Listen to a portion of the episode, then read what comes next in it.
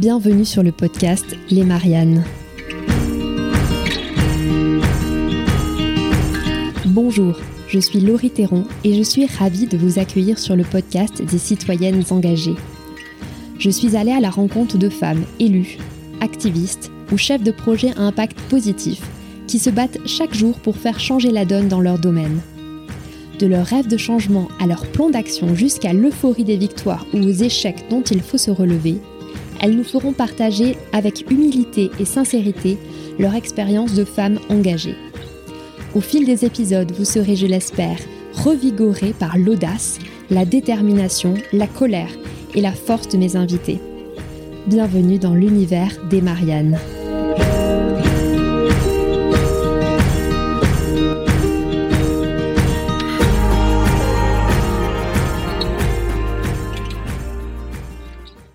Bonjour à toutes et à tous et bienvenue sur Les Mariannes. Alors avant de laisser place à la conversation du jour, euh, je voulais d'abord vous remercier pour euh, votre écoute fidèle.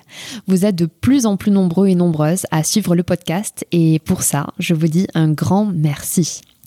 Alors pour celles et ceux qui viennent de rejoindre la communauté, je rappelle que vous pouvez suivre les Mariannes sur les réseaux sociaux sous le nom Elle Marianne FR. Vous pouvez aussi vous inscrire à la newsletter et vous serez informé dès qu'un nouvel épisode sera diffusé. Alors, petite annonce du jour, euh, j'aimerais mieux vous connaître, oui, vous auditeurs et auditrices. Savoir mieux qui vous êtes, savoir ce que vous faites dans la vie, quelles sont vos motivations pour écouter ce podcast et ce que vous venez y chercher. Alors si vous avez deux minutes, je vous invite à répondre au sondage en ligne que vous pourrez retrouver sur les réseaux sociaux FR. Cela m'aidera vraiment à vous proposer du contenu toujours plus adapté à vos demandes. J'en ai fini des petites annonces. Pour ce nouvel épisode, je vous propose une conversation avec Marie-Laure Hubert-Nasser, fine connaisseuse de la vie politique. Elle revient pour nous sur ses dix années d'expérience en tant que directrice communication de la ville de Bordeaux, sous la mandature d'Alain Juppé. Elle nous livre aussi les meilleurs conseils extraits de son livre Petit guide à l'usage des femmes qui s'engagent en politique. Le témoignage de Marie-Laure Hubert-Nasser fera gagner du temps à toutes celles qui sont prêtes à se lancer dans l'arène ou à celles qui sont en cours de mandat. Pièges à éviter, attitudes à adopter, astuces pour mieux vivre et s'épanouir dans son mandat et porter son projet jusqu'au bout, je vous recommande très très chaudement la lecture de son livre. Maintenant, place à la conversation qui vous emmènera dans les coulisses de la politique. Bonne écoute.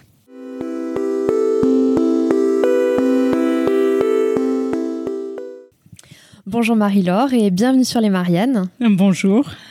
Alors nous sommes à Bordeaux, euh, à l'hôtel du Palais Galien, dans le très beau euh, salon rouge bibliothèque que l'hôtel nous a mis à disposition. Bordeaux, c'est votre ville. Euh, vous avez passé dix ans à la mairie de Bordeaux en tant que directrice de la communication. Alors on va revenir bien sûr plus tard sur votre expérience de la vie politique.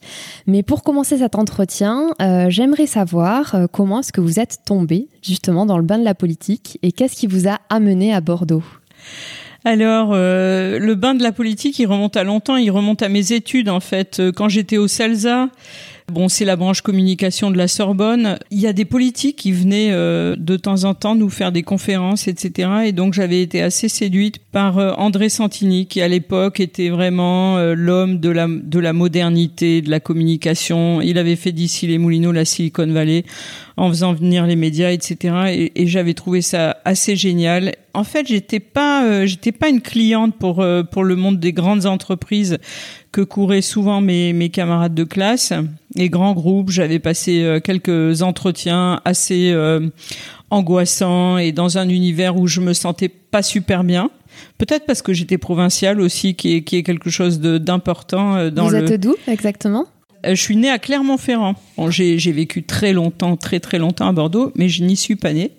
Et en fait, je pense que la province, ça nous donne euh, ce petit complexe, ce, ce petit côté un peu moins euh, fashion, un peu moins dans la vie, quoi. Enfin bref, moi j'adore la province. J'y suis retournée dès que j'ai pu et, en, adorant cette, cette région où je suis. Et donc euh, j'ai rencontré le monde politique au travers de, de, conférences qui sont données euh, dans le contexte de la fac.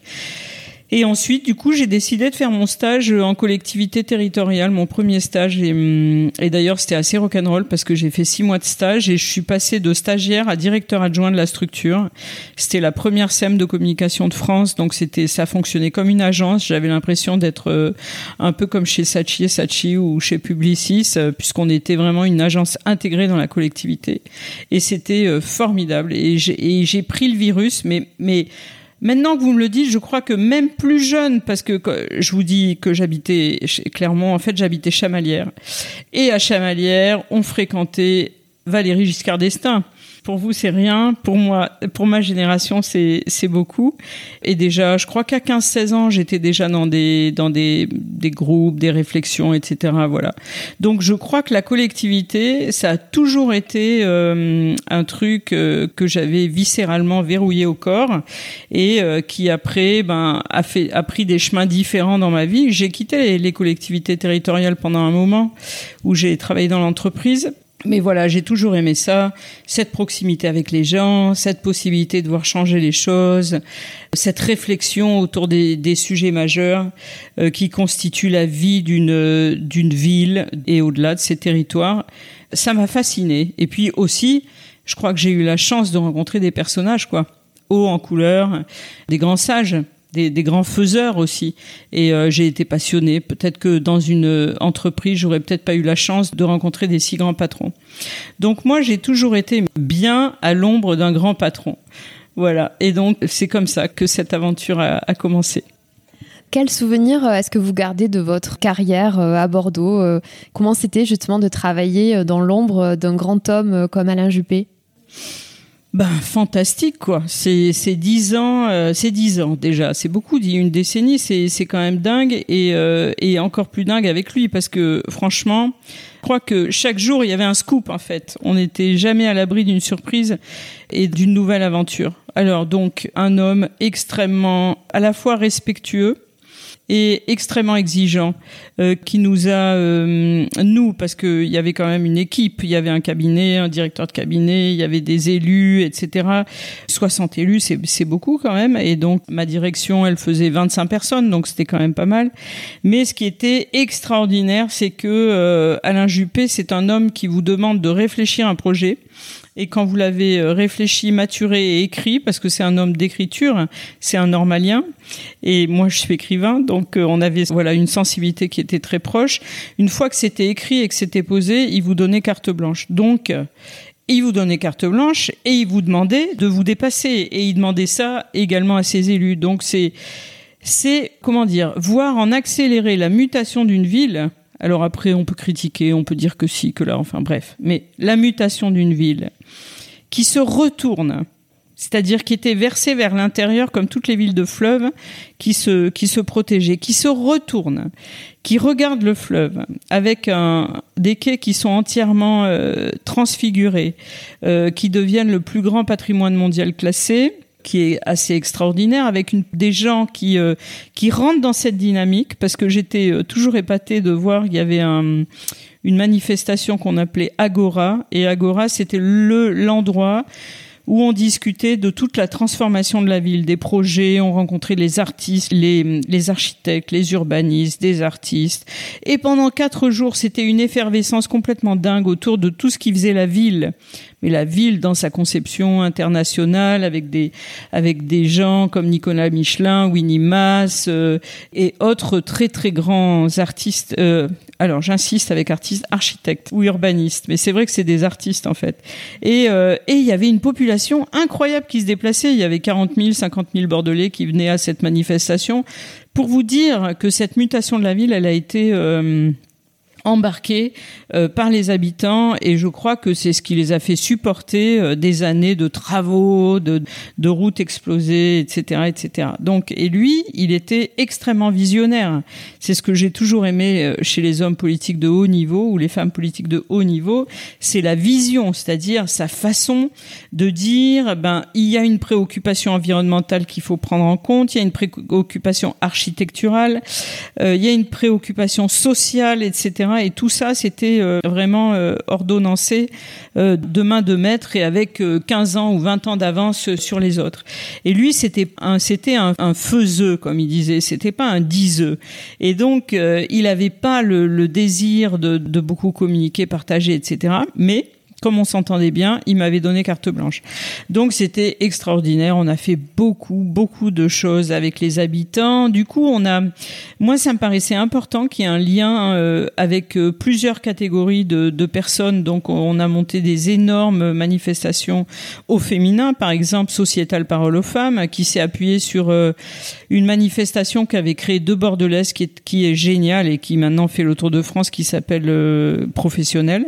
Pour les anciens, on avait créé l'université des cheveux blancs pour les jeunes, pour le numérique, euh, etc., pour tout type de, de, population. Et donc, on brassait en permanence des idées avec des gens autour de conférences, de conférenciers, etc. Ça a été mais vraiment l'effervescence, bon, l'épuisement, il hein, faut reconnaître quand même qu'à certains moments c'était euh, c'était assez euh, dingue. Puis cette transformation géniale de la ville, cette ville qui monte dans les palmarès, les gens qui disent qu'elle est géniale, géniale, géniale. Ok, elle a des comment dire des inconvénients et certainement des choses à, à travailler, mais comme toutes les villes, parce que les villes c'est des matières vivantes. Et en fait, je crois que c'est ça que j'aime moi, qui fait la différence entre ce qu'on peut produire dans une entreprise euh, comme produit, par exemple et ce qui fait la ville, c'est la circulation des idées, des gens, des envies, euh, cette, cette vie permanente avec ses histoires gays, ses histoires moins gays. Et puis ce qu'on peut dire aussi, c'est que moins gay, je pense à tout ce qu'a été les gilets jaunes, les grandes manifestations ou les attentats des moments terrifiants de, de, de, communion euh, sociale et avec les habitants. Ça, je m'en souviens aussi. C'est un jour, vous inaugurez un stade extraordinaire ou un pont, et le lendemain, vous vivez euh, un moment d'immense tristesse avec les habitants. Et, et c'est ce qui fait une ville. Et puis euh, Alain Juppé avait créé euh, Bordeaux Partage, qui était une grande réunion de tous les de toutes les religions. Et donc, on avait beaucoup de réflexions, de conférences au plus haut niveau avec tous les représentants des cultes. Et c'était vraiment quelque chose de très fort pour ce qui en est de l'effervescence et de la vie. Et puis ça s'accompagnait quand même d'un homme qui avait une carrière extraordinaire. C'est-à-dire que moi, à peu près un mois et demi après euh, que j'ai pris mes fonctions, je me rappelle, il nous a réunis dans son bureau avec le directeur de cabinet en nous disant voilà, euh, je vais être nommé ministre, euh, il faut que vous teniez la maison. On, travaillera, mais sur des horaires atypiques, etc., etc. Et ça, c'était le démarrage. Et ça n'a jamais cessé parce que ministre des Armées, ministre des Affaires étrangères, deux fois, etc. Bon, tout, ce qu'il a fait, les primaires, préparation des présidentielles, etc. Plus des élections, évidemment, municipales, départementales, régionales au milieu. Et donc voilà, c'était euh, c'était en permanence euh, l'adrénaline à, fond. Et euh, je crois que c'est, je crois que c'est ça que les gens aiment dans la politique. En fait, c'est cette euh, cette capacité à voir les choses se transformer. Alors qu'on dit des, des politiques qui ne font rien, qui font rien bouger, etc. Ben nous, on a vu euh, une mutation totale sous nos yeux, quoi. Et aussi cette comment dire cette communion immense avec les habitants. Et ça, c'est quelque chose de très très puissant. Et c'est sûr que quand on arrête ça, il faut vraiment trouver de l'adrénaline ailleurs. Alors justement, aujourd'hui, vous avez quitté le monde politique. Vous êtes une romancière euh, reconnue et vous avez toujours été engagée euh, pour la parité et pour euh, encourager les femmes à s'investir et à s'engager. Sur quel projet est-ce que vous travaillez en ce moment? Alors, euh, j'ai plongé dans un univers qui est assez marrant parce que, en fait, quand vous êtes qu'un cas, parce que c'est mon cas, on n'ose pas en parler en France, il fait vraiment bon être jeune en France. Hein. Ça, c'est quand même un truc formidable. C'est étonnant parce que j'ai vraiment sillonné le monde et j'ai vraiment connu d'autres cultures dans le monde. Et il y a vraiment des cultures dans lesquelles les, les plus anciens euh, sont des sages et euh, c'est des gens dont on aime prendre des conseils, etc. Là, on comprend vite quand on a été éjecté, euh, parce que c'est c'est quand même ça l'histoire, et eh bien que ben voilà la roue a tourné, puis qu'il y a plein de trentenaires qui vont vachement bien faire le job euh, à votre place. c'est c'est un peu rude ce que je dis, mais c'est réellement ce qui se passe. Du coup, alors j'ai quand même eu des propositions de de postes sympas, mais je voulais plus refaire cette histoire là. Et je m'intéressais quand même depuis longtemps au monde de l'entreprise. J'avais pas non plus envie de créer la énième agence conseil euh, en communication euh, qui aurait peut-être fonctionné d'ailleurs très bien, etc. Mais je crois que j'avais tellement appréhendé cette ville euh, en la prenant, en la serrant, en la serrant dans mes bras, que je me voyais pas faire des choses comme ça. Bref, une idée germée en moi depuis très longtemps qui était, après avoir euh, m'être investi pendant 25 euh, ans auprès des femmes, qu'est-ce que je pouvais faire euh, pour que réellement on arrête de parler et que les choses avancent. Et que donc, dans le cadre de l'entreprise particulièrement, il y ait une égalité salaire, euh, qui ait plus de facilité pour les femmes euh, à monter les marches et à être bien dans leur poste surtout. C'est ça qui était important pour moi parce que grimper c'est ok, mais il faut juste être bien là où on est et ça, ça c'est déjà pas mal. Et du coup, je me suis intéressée aux startups monde digital. Et puis il faut quand même voir que pour moi cette mutation, elle a eu lieu après euh, confinement, euh, arrêt euh, de la France entière, etc. Où on a vu que tout ce qui était distanciel, digital, était vraiment tout d'un coup devenait familier. avant c'était quelque chose d'exceptionnel. Et puis toutes les personnes qui n'étaient pas en fracture numérique euh, pouvaient s'approprier euh, ces outils. Et euh, du coup, j'ai été aidée par deux jeunes, deux jeunes start-upers, une femme et un homme, qui tous les deux m'ont dit que mon projet était génial, en fait, qui est un projet de plateforme digitale de formation inspirante pour les femmes. Ça s'appelle You One et ça sort dans quelques jours. Et euh, You One comme You Are the One, mais ça s'écrit Y-O-U-W-A-N. Et c'est une plateforme qui permet de se former à des sujets vraiment importants qui sont liés à la confiance ou à la maîtrise de certains outils comme la gestion du temps, la prise de parole en public, la gestion de réunions, euh, mais aussi du management, du leadership, etc. Des soft skills, mais aussi des, des sujets euh, qui nécessitent euh, une approche, mais euh, ce qui est original, c'est que c'est fait par des, au travers de masterclass. C'est des masterclass associés à des exercices, associés à du coaching. Et ces masterclass, elles sont faites par des femmes qui sont de grandes expertes dans leur domaine. Notre idée, c'était de dire que si cette plateforme arrive à exister, et qu'elle est diffusée très largement aux femmes parce que c'est des budgets vraiment euh, très très corrects, eh bien, on devrait voir euh, un impact sur la société lié à ça. En tout cas, c'est notre rêve. Mais écoutez, on partage ce rêve et on mettra le lien euh, de votre site dans cet épisode, You One. Alors l'an dernier, vous avez publié euh, un essai euh, aux éditions Payot, le petit guide à l'usage des femmes qui s'engagent en politique. Vous leur donnez plein de conseils, vous livrez euh, les choses à faire, les clés de la réussite et les pièges à éviter quand on démarre sa vie en politique. Pourquoi est-ce que vous avez décidé d'écrire ce livre?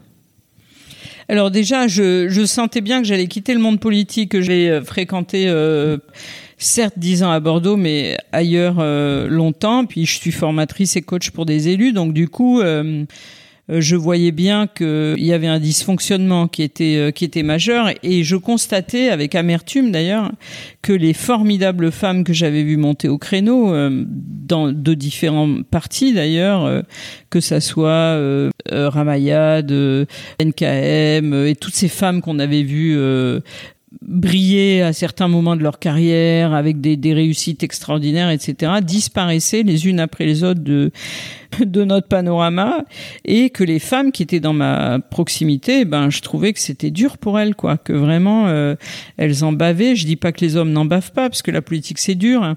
mais il y avait un traitement spécial de faveur hein, réservé quand même aux femmes particulièrement à celles qui avaient de l'ambition où là on les soigne euh, on les soigne particulièrement.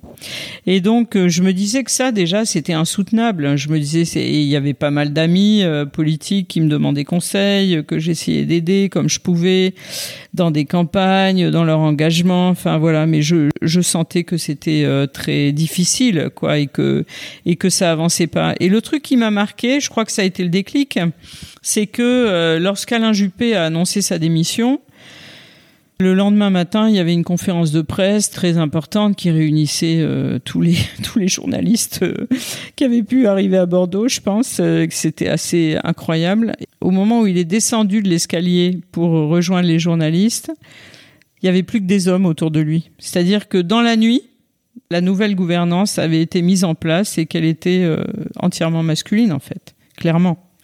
Et donc, euh, même si elle était jeune, ça c'était plutôt bien, mais enfin, elle était euh, entièrement en costard bleu et gris.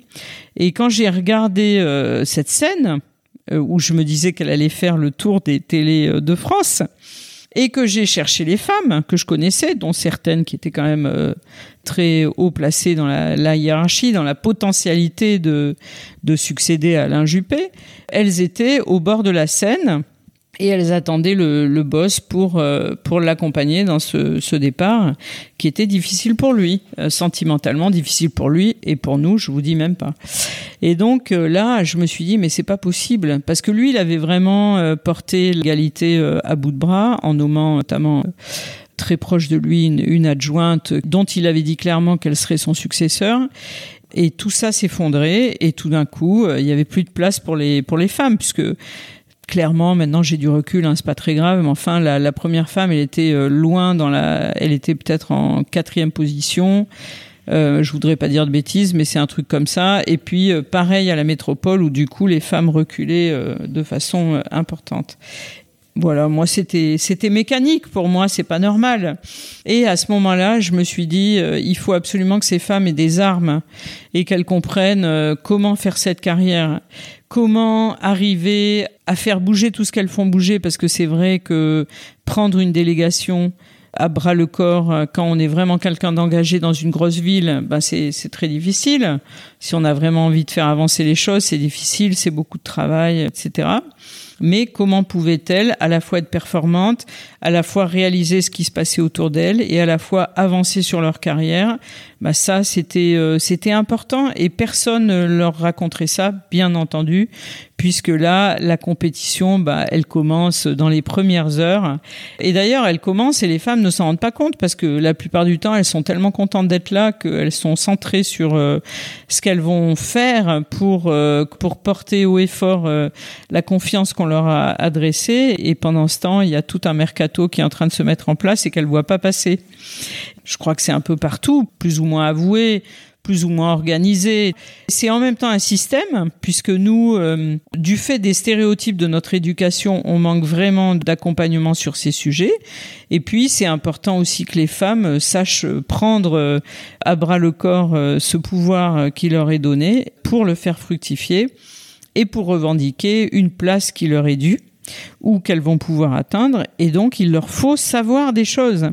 Alors il y a des femmes qui vont plus vite que d'autres, il y a des femmes qui ont été cornaquées, il y a des femmes qui ont vécu dans une famille où elles ont vu d'autres élus parce qu'il y a parfois il y a des comme ça de génération en génération, il y a des engagements. Donc euh, on a observé les codes, etc. Mais il y a, y a des femmes qui étaient juste des femmes brillantes qu'on est venu chercher pour faire un truc, qui ont accepté et qui se retrouvent dans une espèce de machine à broyer dont elles sortent exsangues pour beaucoup, vraiment.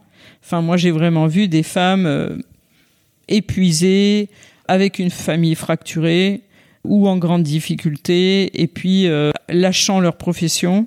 Parce qu'il faut voir ça aussi. Je veux dire, euh, faire de la politique à plein temps, bah, ça fait que vous lâchez votre job. Sauf que quand on vous lâche vous, vous n'avez plus rien en fait. Donc euh, voilà, il y a toutes ces choses-là que j'avais observées au cours des mandats, que, je, que je voyais, euh, et je me suis dit, il faut y aller, quoi. faut laisser quelque chose, que tu t'en ailles, ben, mais si tu peux aider, euh, voilà, si tu peux aider, si tu peux porter ta, ta pierre sans prétention, parce qu'il y a plein d'autres outils pour avancer, ben, pourquoi pas. Super. En tout cas, on vous est très reconnaissant d'avoir écrit euh, ce livre qui est vraiment une pépite, effectivement, et qui va faire gagner du temps à beaucoup de femmes. Alors, je vous propose de rentrer un peu plus en détail dans, dans le livre, justement, euh, dans tous les conseils que vous pouvez donner. On ne va pas balayer l'ensemble des sujets. conseille à nos auditrices de se le procurer pour ça. Mais j'aimerais euh, parler avec vous d'un des freins que vous identifiez à l'entrée des femmes en politique. Vous parlez du fameux syndrome de l'imposteur qui euh, se retrouve euh, aussi dans d'autres milieux, dans le milieu de l'entreprise aussi parfaitement. Alors vous écrivez que quand on vient vous chercher, c'est que généralement on sait que vous pouvez gagner. Et ça, euh, beaucoup de femmes euh, l'oublient, elles doutent, elles doutent d'elles-mêmes et de leur capacité à, faire et à mener un mandat euh, correctement. Alors comment est-ce qu'on booste sa confiance? Comment est-ce que on ose y aller quand l'opportunité est là sur la table? Avant d'y aller, je dis souvent aux femmes, réfléchissez à votre projet. Ça, c'est quand même hyper important. Parce que euh, c'est vrai que c'est euh, c'est formidable quand on vient vous chercher en vous disant qu'on vous a repéré dans une association ou dans votre vie professionnelle que vous êtes formidable et que on voudrait que vous intégriez une équipe politique. Et puis c'est vrai que ceux qui vous le demandent, ils sont brillants que ce soit des femmes ou des hommes, vous êtes quand même subjugués par leur capacité à convaincre, par euh, leur, leur façon de s'exprimer, leur projet. Enfin, c'est souvent assez génial. Et, euh, et d'ailleurs, moi, c'est marrant parce que vraiment, quand j'avais l'âge, on va dire que l'âge, l'âge idéal, ça serait peut-être entre 35 et 45. Moi, on était venu me chercher pour le même mandat, c'était assez marrant, pour plusieurs parties en fait. Donc, en fait, je pouvais le faire. de, de la gauche à la droite au milieu, je pouvais le faire en fait. voilà. Donc c'était c'était assez comique. Donc ça arrive à plein d'autres femmes. Il suffit de qu'elles soient dans la lumière et qu'elles soient pro pour certains domaines et euh, on va venir les chercher. La première chose à faire parce que c'est ça qui va nous renforcer, c'est de se poser la question, c'est quoi mon projet? Est-ce que ça c'est ok avec mon projet? Est-ce que je peux euh, déjà et puis comment ça se passe dans ma famille? Parce que à ces âges-là, on est toutes mariées avec des enfants bas âge, etc. En tout cas beaucoup et donc euh, c'est un engagement qui va concerner et la femme et la famille. Donc c'est c'est pas rien. Et puis on a des carrières et à 35 ans, on est plutôt en train de décoller dans la carrière. Donc euh, tout ça est compliqué et il faut se poser cette question. Parce qu'une fois qu'on a dit oui et qu'on sait pourquoi on a dit oui, c'est ce qui va nous renforcer, c'est ce qui va nous donner, euh, on va dire, euh, comme en, imaginons euh, un foyer qui brûle dans le ventre et qui est le moteur en fait. Vous parlez de vibrations intérieures. Oui, c'est ça, c'est exactement ça. C'est-à-dire, si vous, votre engagement, c'est une société plus égale, par exemple, et que et que vous avez une fibre sociale et qu'on vient vous demander ça, de, de vous engager, ben il y a quelque chose qui va brûler en vous, c'est évident. Par contre, si vous dites oui, parce que simplement pour la personne qui vous le demande, vous êtes dans les critères, mais vous réellement c'est pas votre projet personnel, ça correspond pas réellement à votre personnalité, c'est pas réellement ok avec votre famille, etc. Ben ça va être violent quoi ça va être très très dur parce que derrière les soirées, les week-ends, le boulot, les agressions, euh, les conflits, les machins, enfin tout ça c'est c'est quand même très dur et le rythme qu'il faut avoir. Que par contre si vous êtes armé, si votre projet vous êtes c'est cohérent, etc eh bien à ce moment-là, vous aurez le feu sacré, quoi. Et vous pourrez. Euh, et après, ça, ça n'empêche pas d'avoir le syndrome de l'imposteur, mais le syndrome de l'imposteur, vous allez le le soigner autrement. Donc l'acte 1, la première pierre, celle sur laquelle tout va reposer, c'est mon projet. Qu'est-ce que c'est et est-ce que c'est cohérent? Ça veut pas dire que c'est un projet pour la vie. Moi, je connais plein de femmes qui ont fait un mandat et qui ont arrêté, quoi et qui ont été contentes de l'avoir fait, etc. Mais c'est rarement ça. En tout cas, si on a vraiment euh, l'envie de s'engager en politique, faut faut savoir euh, qu'est-ce qui qu'est-ce qui nous fait avancer et qui on va choisir et est-ce que c'est ok avec notre notre façon d'être. Première pierre. Après. Euh, le, le syndrome de l'imposteur, il vient de la confiance en soi et de l'estime de soi clairement quoi. Et nous, on n'a pas été challengés comme ça dans notre éducation. Donc, euh, on nous a appris à bien travailler, à être bien sage, à bien faire attention à notre petite robe, et etc. Puis les garçons, vas-y, saute, euh, vas-y, t'es le plus fort, etc. Donc on n'a pas les mêmes moteurs, même si on s'en rend compte, c'est pas facile. Et donc euh, la prise de risque, elle est assez différente. Et donc on va se poser plusieurs fois la question. Et puis après, il y a tout ce qui est du domaine de l'éducation, de hum, ce qu'on appelle les croyances limitantes, ce qui nous ralentit, etc. Enfin tous ces trucs, euh, ça se, ça s'apprend.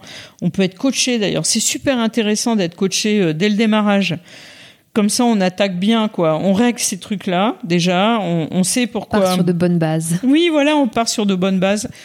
On sait pourquoi on a telle et telle fragilité, on a mis le doigt dessus, on sait comment y répondre et on peut avancer. Parce que quand vous avancez et qu'à un moment vous prenez un bon coup et que là, genre perdre une élection, c'est pas évident émotionnellement, physiquement, euh, financièrement, euh, sur tous les plans, c'est pas évident. Euh, bon, il y a des gens qui en font un sport, mais il y en a quand même peu qui sortent indemnes de, de, de ça. Et il faut se retaper, etc. Ben, si vous avez une structure intérieure et que vous avez une vision de l'échec qui a instauré en vous le fait que un échec c'est déjà le début de la réussite en fait Si vous avez toutes ces protections là, ben ça va passer quoi. Vous allez vous allez prendre ce truc et puis voilà, ben je me suis entraîné, j'ai appris ça ça et ça, j'ai fait telles erreurs, le coup d'après ça sera comme ça comme ça comme ça. Si vous avez pas toutes ces, ces réflexes, ces protections, ces défenses, ben ça va être dur quoi. Ça va être euh, dur et parfois euh, parfois avec des personnes qui s'en remettent pas. Hein. Ça ça je l'ai vu aussi. Donc euh, il y a plein de choses qui, dont il faut être consciente et sur lesquelles on va pouvoir travailler. J'en parle un peu dans le bouquin, mais franchement, euh, si vous avez mis le doigt sur euh, ces croyances limitantes qui vous ont euh, fragilisé, bien après ça se retrouve. Il n'y a pas longtemps en formation, j'ai eu un homme dans un dans un groupe et puis à la fin de la formation, il m'a dit ce qui s'est passé aujourd'hui, ça va changer ma vie, ça va changer ma vie. Alors j'ai dit waouh, ça c'est c'est quand même impressionnant, super. Et hum, en fait, il m'a il a il a commencé à me parler de sa vie comme ça, en me livrant en dix minutes euh, euh, un parcours euh, d'échecs à l'école, une vision des autres extrêmement destructrice, etc., etc. Toutes ces choses là, ça, ça s'appelle les croyances limitantes et, et ça donne une estime de soi qui est très très basse quoi. On vit tous des trucs comme ça, même même dans une famille géniale, même avec des amis géniaux, etc. Il y a tout le temps des moments comme ça. Si vous avez soigné ces moments-là, vous allez hop, vous allez vous allez arriver euh, à vous remettre. Alors pour lui, par exemple, qui était arrivé à la force du poignet à, à devenir euh, ce qu'il voulait, c'est-à-dire élu dans la ville où j'étais, eh bien, il souffrait de ça il souffrait de cette, de ces, ben, le syndrome de l'imposteur. Il est beaucoup féminin, mais il est aussi masculin. Hein. Et, donc il souffrait, donc il osait pas écrire de notes. Il, il avait une communication difficile, etc. Parce qu'il, voilà, il était euh, euh, de, de cette éducation qu'il avait fragilisée. Et c'est vrai qu'on a travaillé sur des choses qui, qui, qui, tendaient à lever le couvercle et à les laisser sortir la vapeur, on va dire. Et du coup, il se sentait mieux. Et puis, euh, il m'a demandé des conseils de lecture, etc. Puis, il a avancé sur. On, on est toujours en lien. Ça fait. Et c'est formidable de voir ça. Et voilà, ces choses-là.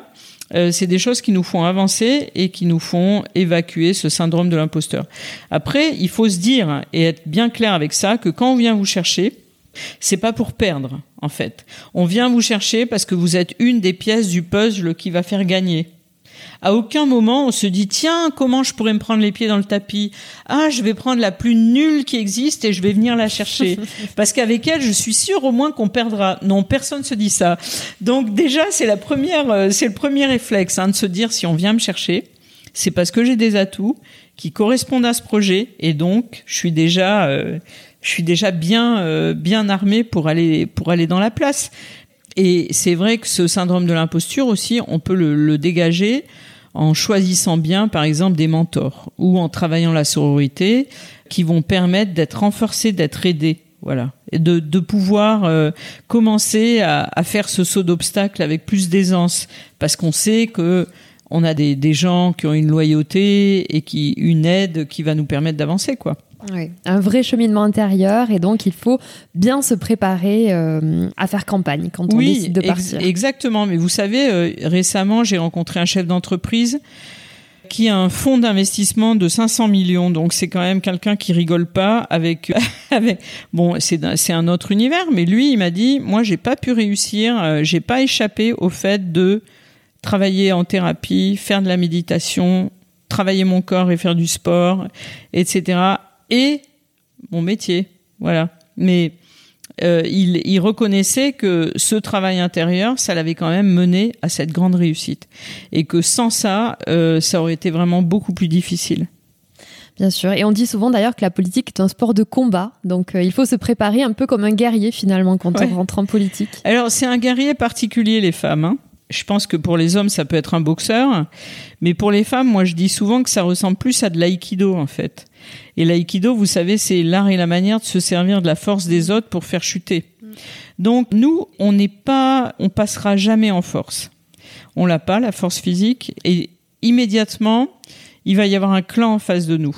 Donc, euh, c'est-à-dire que quand, euh, quand il y a une difficulté, les hommes en face se mettent en clan. Ça, je l'ai observé plein de fois c'est pas un stéréotype, c'est quelque chose que j'ai observé sur le terrain. Et donc pour les femmes, il faut absolument utiliser la force de l'autre pour avancer et ne pas prendre les jambes en tête, faire des crises d'autorité, des choses comme ça, ben moi j'ai observé que ça marche jamais en fait, jamais, jamais. Et je parle souvent de la modération. C'était vraiment un mot que m'a enseigné Alain Juppé pour lequel c'était extrêmement important. C'est-à-dire, par exemple, si quelqu'un arrivait en face de lui en lui disant oui, ça, ça va pas, et puis ci, et puis ça, il se fermait en fait. Il écoutait plus. Alors que s'il avait des gens qui étaient plus modérés et qui lui disaient objectivement, les faits, c'est comme ça, comme ça, comme ça. Là, il y a des dysfonctionnements. Voilà ce que je vous propose. On avait carte blanche pour avancer. Et la modération, c'est ça, en fait. C'est euh, ne pas utiliser euh, des armes euh, comme un effet miroir hein, en disant je vais être je vais faire plus la grosse voix que toi. Je vais euh, je vais être plus forte que toi. Je vais monter sur mes talons pour être plus haute que toi etc mais tout ça tout ça c'est des, des artifices en fait qui fonctionnent pas. En fait c'est une force intérieure et l'utilisation de la force de l'autre. Et passer plus d'énergie à rallier que d'énergie à flinguer quoi c'est une sorte d'énergie basse qui doit nous tenir vers le haut comme une colonne verticale. Euh. Exactement, et qui doit, euh, qui doit nous aider. C'est-à-dire, euh, c'est vrai qu'à la fois, il y a l'accueil des émotions pour supporter ce qui va être assez compliqué. Hein. Aujourd'hui, en plus, on est dans un contexte où les élus ils sont dans un contexte extrêmement violent. Hein. Moi, j'ai vu des rixes, des, des, des, gens qui crient, des, des gens qui ont des, des gestes euh, violents, quoi. Donc, euh, ce qui était inimaginable il y a 20 ans. Donc, euh, c'est vrai que pour une élue femme, ben, se retrouver dans des situations comme ça, moi j'en ai vu plusieurs, c'est très difficile. On n'est on n'est pas armé à ça, pour ça, quoi. Et euh, du coup, euh, c'est vrai qu'il faut bien y penser, bien y réfléchir et essayer de se mettre dans des postures où euh, où on va on va voilà on va épouser la on va, on va épouser la situation, trouver le bon canal de communication euh, aspirer la force de l'autre euh, si nécessaire. Enfin, voilà, plus des, des choses comme ça. Oui, dans votre livre, vous parlez effectivement de situations de modération. Par exemple, ne pas se laisser envers par la colère, garder son sang-froid. Est-ce que c'est possible de faire de la politique quand on est émotive? Bah, c'est possible, mais il faut vraiment travailler sur, euh, sur justement l'accueil de ses émotions. C'est vraiment hyper important. L'émotivité, c'est vraiment, ou l'émotion, c'est vraiment une super qualité parce que généralement, avec tout ça, il y a l'intuition, il y a la compréhension des autres. Enfin, il y a tout un champ de qualité hein, qui est lié à ça. Donc ça, c'est super. Après, il faut être en maîtrise, c'est-à-dire, euh, bah, si à la fin de chaque situation comme ça, vous vous retrouvez avec une migraine, euh, mal, que ça vous prend la tête pendant tout le week-end, etc., etc., ben ça va être compliqué la politique, hein, parce que c'est un saut d'obstacle euh, non-stop. Donc il faudra travailler là-dessus, sur euh, comment j'accueille mes émotions, comment je, je suis pas en contagion émotionnelle, donc le type se met à hurler, je me mets à hurler, etc. Enfin tous ces toutes ces choses, ben ça ça s'apprend. Donc vous saurez à la fois ne pas être en contagion émotionnelle, tout en étant en empathie et nettoyer vos émotions si c'est trop violent. Et ça, ça un sacré programme. ouais, ça s'apprend assez vite. Euh, alors, un aspect pratico-pratique euh, de la vie politique, le look. On le sait, les femmes, elles sont passées au rayon euh, laser. Oui. Quand on parle de look, pense forcément aux séquences de Cécile Duflot ou d'Aurore Berger, par exemple, qui ont fait beaucoup, beaucoup couler d'encre. Vous vous dites en politique, l'habit fait le moine. Quel est votre conseil là-dessus? Oui, alors normalement, comme je suis féministe, je devrais dire laissez les femmes faire ce qu'elles veulent. Euh, et je le pense sincèrement. Enfin, je veux dire, on n'a aucun jugement à porter sur le, vêtement de l'une ou de l'autre. C'est assez horrible de le, de le faire. Mais la politique, c'est un sport particulier. Toujours pareil. Si vous allez au judo, vous allez vous mettre en kimono. Dans certaines fonctions, vous avez un uniforme. Ben, la politique, c'est la même chose. D'ailleurs, vous pouvez l'observer, tous les hommes sont en uniforme. Donc pour les femmes, à chaque fois, et, puis on est en France. Et en France, euh, c'est assez, euh, comment dire, conventionnel. Et donc, euh, on, a, on, a, une culture qui est toute particulière. On est le pays de la liberté, mais aussi des anti-libertés. Il faut, faut quand même le reconnaître. Et donc, si vous voulez pouvoir avancer tranquillement, tranquillement, j'entends par là faire passer vos idées avant euh, avant le reste. Parce que c'est ça l'objectif quand on est une femme politique. Certes, on a le droit d'exister, etc. Mais l'objectif, c'est quand même arriver à faire passer sa loi ou arriver à faire passer sa délibération ou arriver à convaincre les gens, etc. Ben, il faut que votre vêtement, moi je dis, moi je dis que en politique, ben l'allure fait le moine. Ça veut dire que votre vêtement soit aidant et pas un frein. Si les hommes sont en costard gris ou bleu, c'est c'est pas pour rien quoi. Donc il y a des tailleurs pour les femmes qui sont très neutres et qu'on peut utiliser. Si les hommes ont une chemise blanche ou bleue, c'est pareil. Encore on a de la chance parce que les femmes peuvent utiliser dans des flopées d'hommes. Et hein. eh ben tout d'un coup, si vous avez une veste blanche ou rouge, on verra que vous. Et donc, vous avez toute une possibilité de, de porter ainsi des vêtements qui vont vous permettre d'émerger, mais le look est vraiment hyper important. Après, euh, ok, vous pouvez dire, euh, ben moi, je vois pas les choses comme ça, je veux affirmer mon style, etc. Mais si vous l'affirmez, derrière, ben vous perdrez du temps à gérer un bad buzz et des choses comme ça.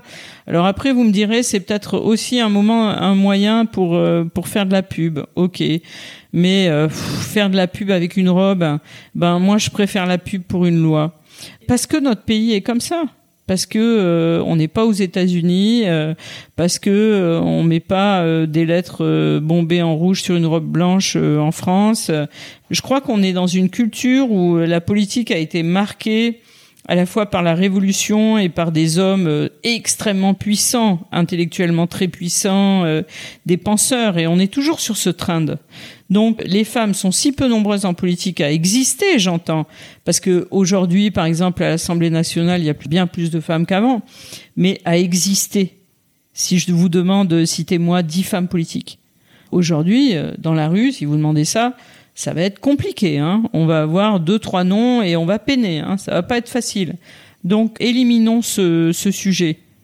Il n'empêche que les femmes peuvent quand même être extrêmement féminines, euh, soignées, euh, etc. Mais enfin voilà, c'est un conseil. Après, chacun fait ce qu'il veut et puis euh, gérera la crise derrière. Toujours dans les questions d'image, quand il en va de l'image virtuelle, est-ce qu'il faut faire un grand nettoyage de ces réseaux sociaux? Qu'est-ce qu'on peut choisir de montrer, de pas montrer? Vous parlez dans votre livre d'une attitude, deuxième attitude à adopter, la discrétion. Qu'est-ce qu'on a le droit de montrer de sa vie personnelle? Oui, la discrétion sur la vie personnelle. Hein. Je parle pas du tout de discrétion sur les réseaux sociaux. Vous pouvez être, euh, vous pouvez être très actif sur les réseaux sociaux. Ça, c'est même formidable parce que c'est un outil incroyable qui vous permet de faire votre auto-promo. Ça n'existait pas avant. Avant, euh, fallait euh, attendre qu'enfin euh, un journaliste s'intéresse à vous. Aujourd'hui, sur les réseaux sociaux, vous pouvez faire votre communication. ce qui n'a pas lieu d'être dans la communication, c'est votre vie familiale ou privée intime, parce que euh, ne serait-ce que parce que vous exposez les autres.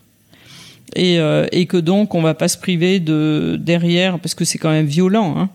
c'est extrêmement violent et de plus en plus donc euh, je pense que c'est ni la place des, enfants ni des proches de, se retrouver dans un, champ de tir qui va qui va pas leur appartenir et où ils vont être tentés de, de répondre d'ailleurs donc il vaut mieux éviter ça donc moi je dis tout ce qui est du ressort de la vie privée euh, n'a pas lieu d'être. Les vacances, les amis, les tout ça, voilà. C'est un outil quoi, c'est un outil de travail, c'est un outil de promotion. Est-ce que euh, si vous faisiez une émission, euh, un reportage sur TF1 parce que vous venez de porter une loi qui est importante, ça vous viendrait à l'idée de le faire dans votre maison avec vos enfants? Non, je crois pas quoi. Donc c'est exactement la même chose les réseaux sociaux. Il faut protéger les siens protéger sa vie personnelle le plus possible euh, parce que tout est possible par rapport à, cette vie-là et puis euh, et puis porter ses idées. Et euh, surtout ce qui est important c'est de si vraiment il y a un sujet qui vous intéresse de déployer tout ce qui est possible en matière de curation de partage ou de, de contribution des, des sujets qui vous importent. Voilà que vous deveniez référente de ce sujet sur lequel vous allez être super performante. Super alors, quand on lit votre livre, on a l'impression que vous êtes euh, une pro de l'organisation. Il y a trois mots-clés que j'ai repérés qui reviennent souvent la feuille de route, le post-it et la to-do list. Euh, j'ai l'impression que vous utilisez beaucoup ces outils pour vous organiser professionnellement. Donc vous listez 17 euh, conseils justement pour bien s'organiser dans son mandat. Euh, j'en cite quelques-uns. Éviter le syndrome de la hotte, euh, déconnecter des réseaux sociaux la journée, ne pas se couper de sa vraie vie, faire du sport, raccourcir les réunions, définir ses priorités, garder la main sur son emploi du temps. Pour vous, l'organisation, c'est la clé de la réussite? Ben, c'est surtout la clé. Alors déjà, en général, c'est la clé de la réussite. Mais quand vous voyez des femmes qui gèrent une vie familiale, une vie d'épouse, quand même, ou de, de, de conjointe, euh, etc. Une vie professionnelle, une vie associative souvent et une vie politique, je veux dire, euh, il y a quand même quatre trucs de, trop là dans une journée. Hein. Est-ce qu'on a toutes le même nombre d'heures dans la journée? Oui, c'est ça quoi. Donc vous vous dites, euh, c'est complètement fou. Alors quand vous vivez ça, ben, soit vous allez être en burn, ce qui arrive à, malheureusement à un tiers des femmes, donc c'est quand même extrêmement cher payé soit vous allez comprendre super vite que si vous avez un planning au cordeau, ça va le faire. Voilà, ça va fonctionner et, tout ira bien.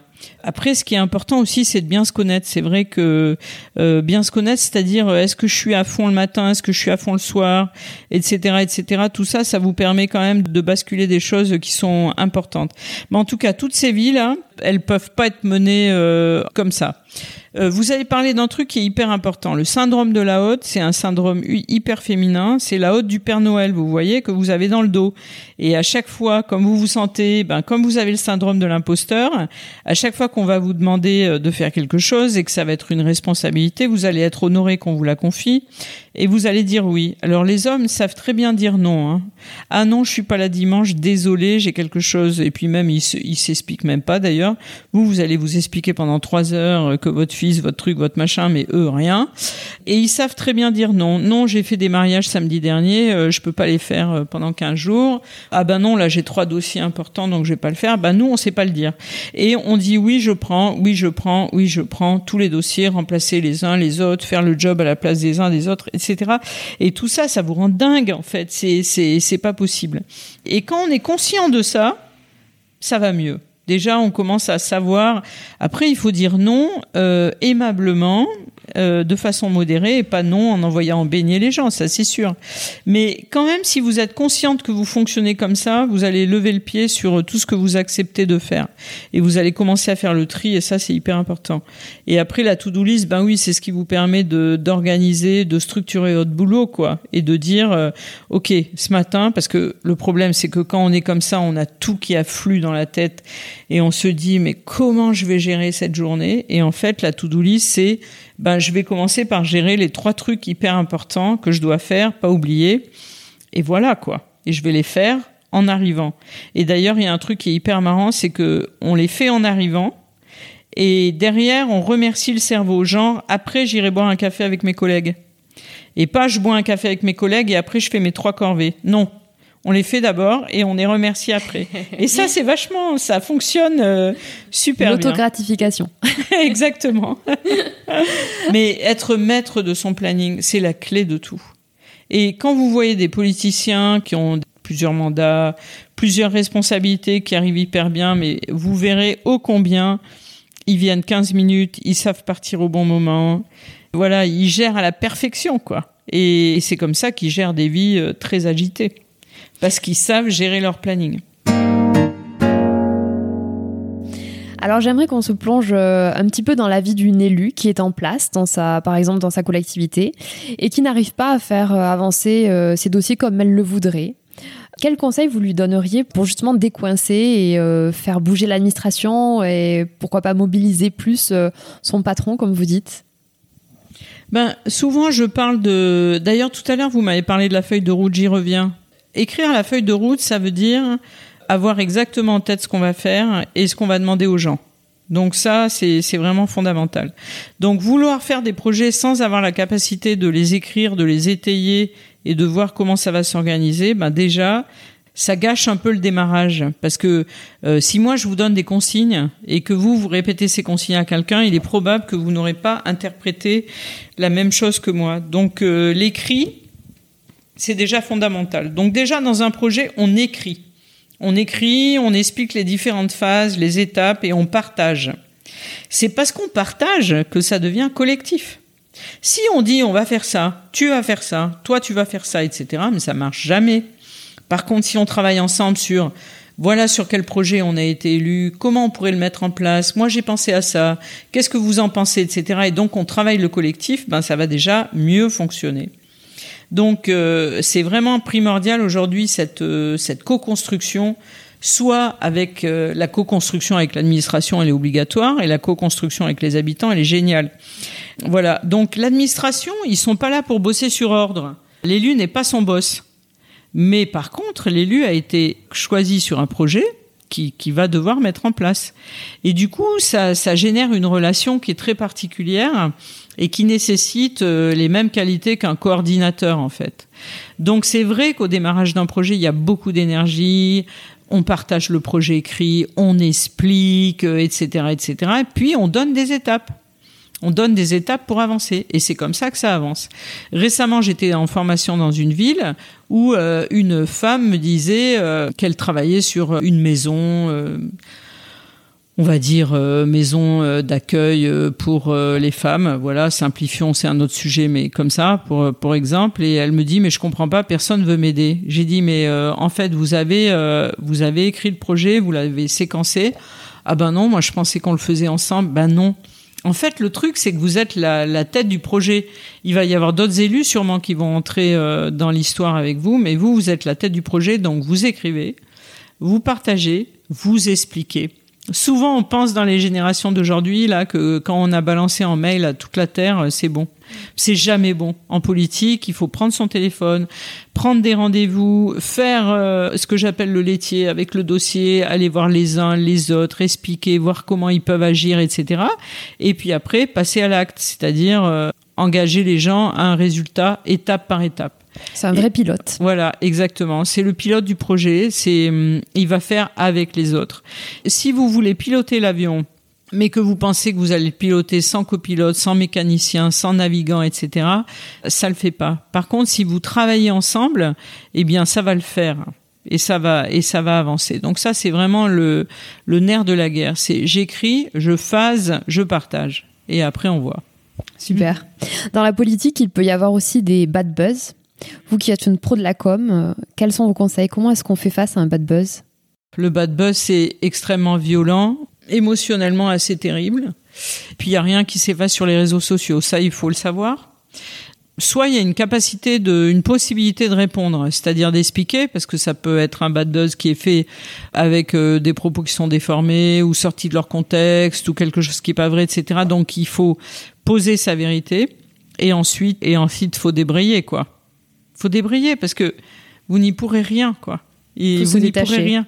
Quand c'est quand c'est la machine est emballée, euh, vous avez des milliers de gens qui participent, qui vous connaissent même pas, qui connaissent pas le projet, qui connaissent rien, mais qui vont taper, quoi. Donc, euh, je veux dire. Euh, et puis il faut faire face en même temps parce que souvent il est associé à presse. Moi, je, je me souviens de une histoire d'une d'une élue qui avait euh, c'était incroyable. Elle, avait fait tout un travail avec euh, du personnel dans les cantines pour euh, au sujet de la vaisselle. Parce qu'il y avait beaucoup de personnes qui étaient en accident du travail parce que la vaisselle était trop lourde, etc. Bon, et elle s'était embarquée sur une histoire de, de vaisselle en plastique. Waouh Alors là, ça a été dingue. Bon, elle, elle suivait son idée que c'était pour le personnel, mais en fait, la vaisselle en plastique, quand comment dire, plusieurs défenseurs de l'environnement se sont appropriés le, sujet, ben là c'est c'est c'est parti, mais c'est parti euh, d'une force, c'est-à-dire que cette personne qui n'avait jamais géré euh, réellement euh, des médias, enfin de façon aussi importante, parce qu'il faut voir ça aussi quand on est issu de la société civile, vous n'êtes pas né avec un micro sous le nez, hein. Vous, vous êtes de la société civile. Vous avez jamais, voilà, vous n'avez jamais écrit un communiqué de presse, jamais répondu à une interview. Vous consacrez d'ailleurs tout un chapitre au média training dans votre livre. Ben, c'est vraiment très important parce que vous êtes amené à prendre la parole en public alors que globalement, ça vous est pas arrivé dans votre vie, à moins que vous ayez été euh, chef de classe là ou représentant de classe euh, en sixième, quoi. Mais globalement, euh, c'est quand même pas ce que vous avez fait le plus.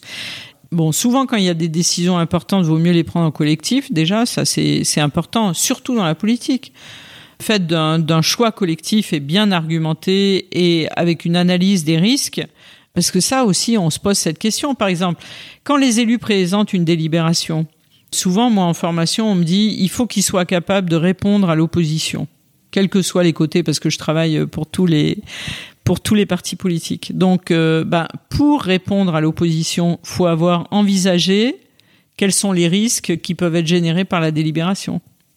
C'est vraiment important. Donc, si vous dites, euh, bah, par exemple, tiens, un sujet tarte à la crème, euh, je vais faire passer une délibération sur une crèche privée. Ça, c'est bon, le buzz est assuré à tous les coups, puisque vous avez forcément une opposition qui va vous expliquer que les enfants de la commune euh, doivent être gardés euh, par euh, une, crèche publique, que c'est la caution de la qualité, etc. Bon, vous le savez, quoi. Donc, vous allez préparer vos arguments. Si vous ne préparez pas vos arguments, bah, vous allez vous retrouver face à un mur hyper agressif et vous, et vous ne savez pas quoi dire.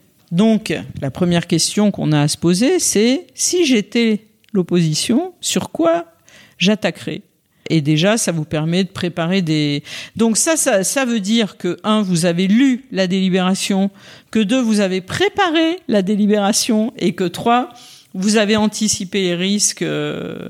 Alors je sais que quand vous recevez quatre, euh, je sais pas, huit jours avant, 700, 800 pages à lire, voire plus parce que dans des, dans des grosses métropoles, c'est 1000 pages, 1500 pages à lire, et que vous êtes pied au plancher sur une vie euh, d'élu, de maman, de, de job, de ci, de là, enfin bref, eh ben les 1500 pages, vous allez les lire euh, le soir, euh, ou je ne sais que le week-end, voilà. Et vous, c'est pour ça que je dis préparez. Travail de fond. Voilà, travail de fond, savoir de quoi on parle. Et savoir de quoi on parle, ça, dépasse sa ses délibérations et, son mandat. Hein, c'est un peu autour, hein, tout ce qui se passe. Et préparer les arguments. Bon, ben, c'est vrai que c'est dur. En même temps, je l'ai timé ça avec des élus pour voir euh, vraiment combien de temps ça leur prenait.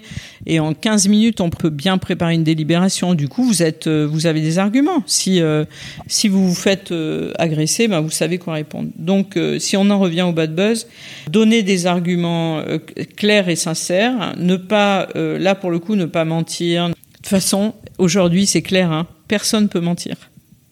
Il y a toujours quelqu'un qui ira chercher la source de ce qui s'est passé. Donc avec les réseaux sociaux, c'est la fin de ça. C'est la fin des énormes euh, bobards. ça n'existe plus. Donc avec sincérité, vous vous donnerez vos arguments et puis après, vous vous laisserez passer. Et surtout, au moment de la préparation des arguments, être plusieurs. Il faut toujours envisager quand on est élu, même quand on est chef d'entreprise, hein, qu'est-ce que c'est une com de crise? Et si je traverse une crise, qui je vais réunir autour de moi euh, hyper vite pour prendre une décision? Voilà, bah, quand on est élu, c'est la même chose. Donc on ne prend pas de décision tout seul. On réagit pas euh, à l'émotion euh, sur ce qui est en train de se passer. On ne réagit surtout pas sur les réseaux sociaux dans l'immédiat. Voilà, on prend du recul, on prépare la réponse, les éléments de réponse en cohérence avec le cabinet et l'élu, ou bien si on est tête de pont, bah, en cohérence avec son équipe rapprochée, et puis voilà, puis après, euh, on attend. Il y a une journaliste qui m'a dit un jour euh, où on traversait une, période comme ça, là, qui m'a dit Vous inquiétez pas, vous savez, dans deux jours, ça sera quelqu'un d'autre, ça va passer. Et là, vous hallucinez, vous vous dites Waouh, c'est quand même incroyable. Bon, cela dit, ça va passer, mais ça va passer, mais vous avez une empreinte numérique. Et votre empreinte numérique, elle est pour toute la vie, en fait. C'est la réputation. Exactement. Est-ce que le pouvoir altère la personnalité? Il faut vraiment être solide pour que ça n'altère pas la personnalité. C'est-à-dire, euh, il est possible qu'elle n'altère pas la personnalité si vous êtes bien entouré, avec des gens qui vous ramènent sur le sol après un décollage euh, fulgurant, et gentiment mais sûrement, et, et peut-être avec une bonne gestion des émotions, parce que généralement le pouvoir il est synonyme de violence. Et donc, euh, si la violence vous touche profondément, c'est là que vous mettez des défenses en place qui changent votre personnalité. On peut s'endurcir. Voilà, exactement. Si vous gérez euh, vos émotions et que vous êtes bien entouré, normalement, ils ne devraient pas vous altérer. Mais qui dit pouvoir dit euh, peu de temps, beaucoup de travail, des décisions importantes à prendre très vite, etc., etc. Avec le pouvoir, il y a une altération de la vie, quoi, ou un changement en tout cas de la vie. Donc euh, voilà, il n'empêche qu'on peut rester cool, euh, qu'on peut rester ci et ça, mais mais bon, à quel prix, quoi Parce que tout s'accélère. Marie-Laure, on s'approche de la fin de notre entretien. Je vais vous poser euh, quelques dernières questions d'ouverture. Alors c'est parti. Qu'avez-vous pensé des femmes politiques dans la gestion de la crise sanitaire?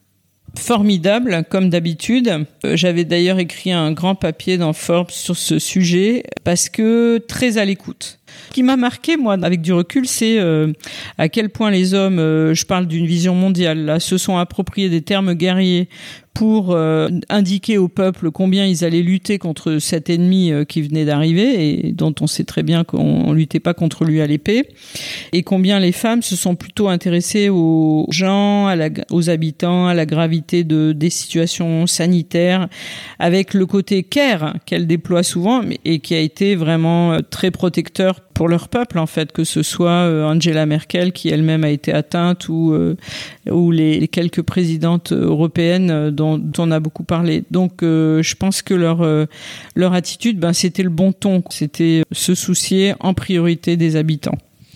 Vous êtes une passionnée d'écriture. Euh, vous avez publié votre cinquième roman, On rêve, on vit, on aime. J'ai envie de vous poser la question à quel moment de la journée vous préférez écrire? Je préfère écrire des, des longues après-midi et des longues soirées. Voilà. Ce qui est difficile dans un planning tel que le mien, c'est de, de trouver ce temps long. Alors dans ce podcast, euh, les Marianne, on aime beaucoup les associations. Est-ce qu'il y en a une en particulier que vous souhaiteriez euh, nous faire découvrir? Ben, moi, une association que j'adore, c'est Hello Asso qui est assez formidable. Alors pourquoi je parle de celle-là? Parce que euh, c'est maintenant c'est plus une association, c'est une entreprise qui aide les associations. Bah, parce qu'elle est dirigée par une bordelaise qui s'appelle Léa Thomasin et qui est formidable. Mais il y en a plein des associations géniales en fait. Euh, le monde associatif, je crois que c'est ce qui structure notre vie sociale et, et euh, notre vie collective et c'est super. Et dernière question, qui aimeriez-vous entendre sur ce podcast? Alors, euh, alors plusieurs. Marie-Éloi, femme de Bretagne, que j'ai connue tout au début de son engagement et qui a eu une carrière, euh, qui a une carrière absolument géniale. Bouge ta boîte, c'est ça? Exactement. Après, euh, qui, ben, Léa Thomasin, j'en parlais tout à l'heure parce que son management d'entreprise est assez génial. Je dirais euh, Christine Lagarde. On me l'a déjà dit ça. Obligatoire. c'est la deuxième réponse comme ça sur Christine Lagarde. bah ouais, c'est c'est obligatoire quand même. Euh, quelques présidentes internationales. Why not? Michelle Obama. Oh yes. Soyons fous. voilà quoi. Des, des, moi je pense qu'il faut de la place pour euh, des petites. Euh, comment dire, des femmes qui ont commencé euh, des toutes petites aventures qui sont devenues grandes et puis des grandes femmes, quoi, parce qu'on a besoin de femmes modèles et qu'on a tout envie de les entendre. Et puis nos, nos politiciennes euh, françaises nos, euh, nos ministres, euh, nos, euh, nos députés, nos sénatrices, qui sont quand même, qui sont extraordinaires et qui font un travail incroyable. Et je pense qu'elles méritent la lumière, elles méritent que l'on connaisse leur parcours et tout ce qu'elles, tout ce qu'elles font, tout ce qu'elles ont envie de faire, de changer. ça, c'est formidable. Merci beaucoup Marie-Laure. Tous vos conseils sont à retrouver dans le petit guide à l'usage des femmes qui s'engagent en politique. Merci. Merci pour votre écoute engagée. Si ce podcast vous a plu, n'hésitez pas à vous abonner et à le noter 5 étoiles. On se retrouve très vite, mais en attendant, vous pouvez rejoindre la communauté sur Instagram, Twitter ou Facebook sous le nom Elle Marianne Je vous dis à bientôt.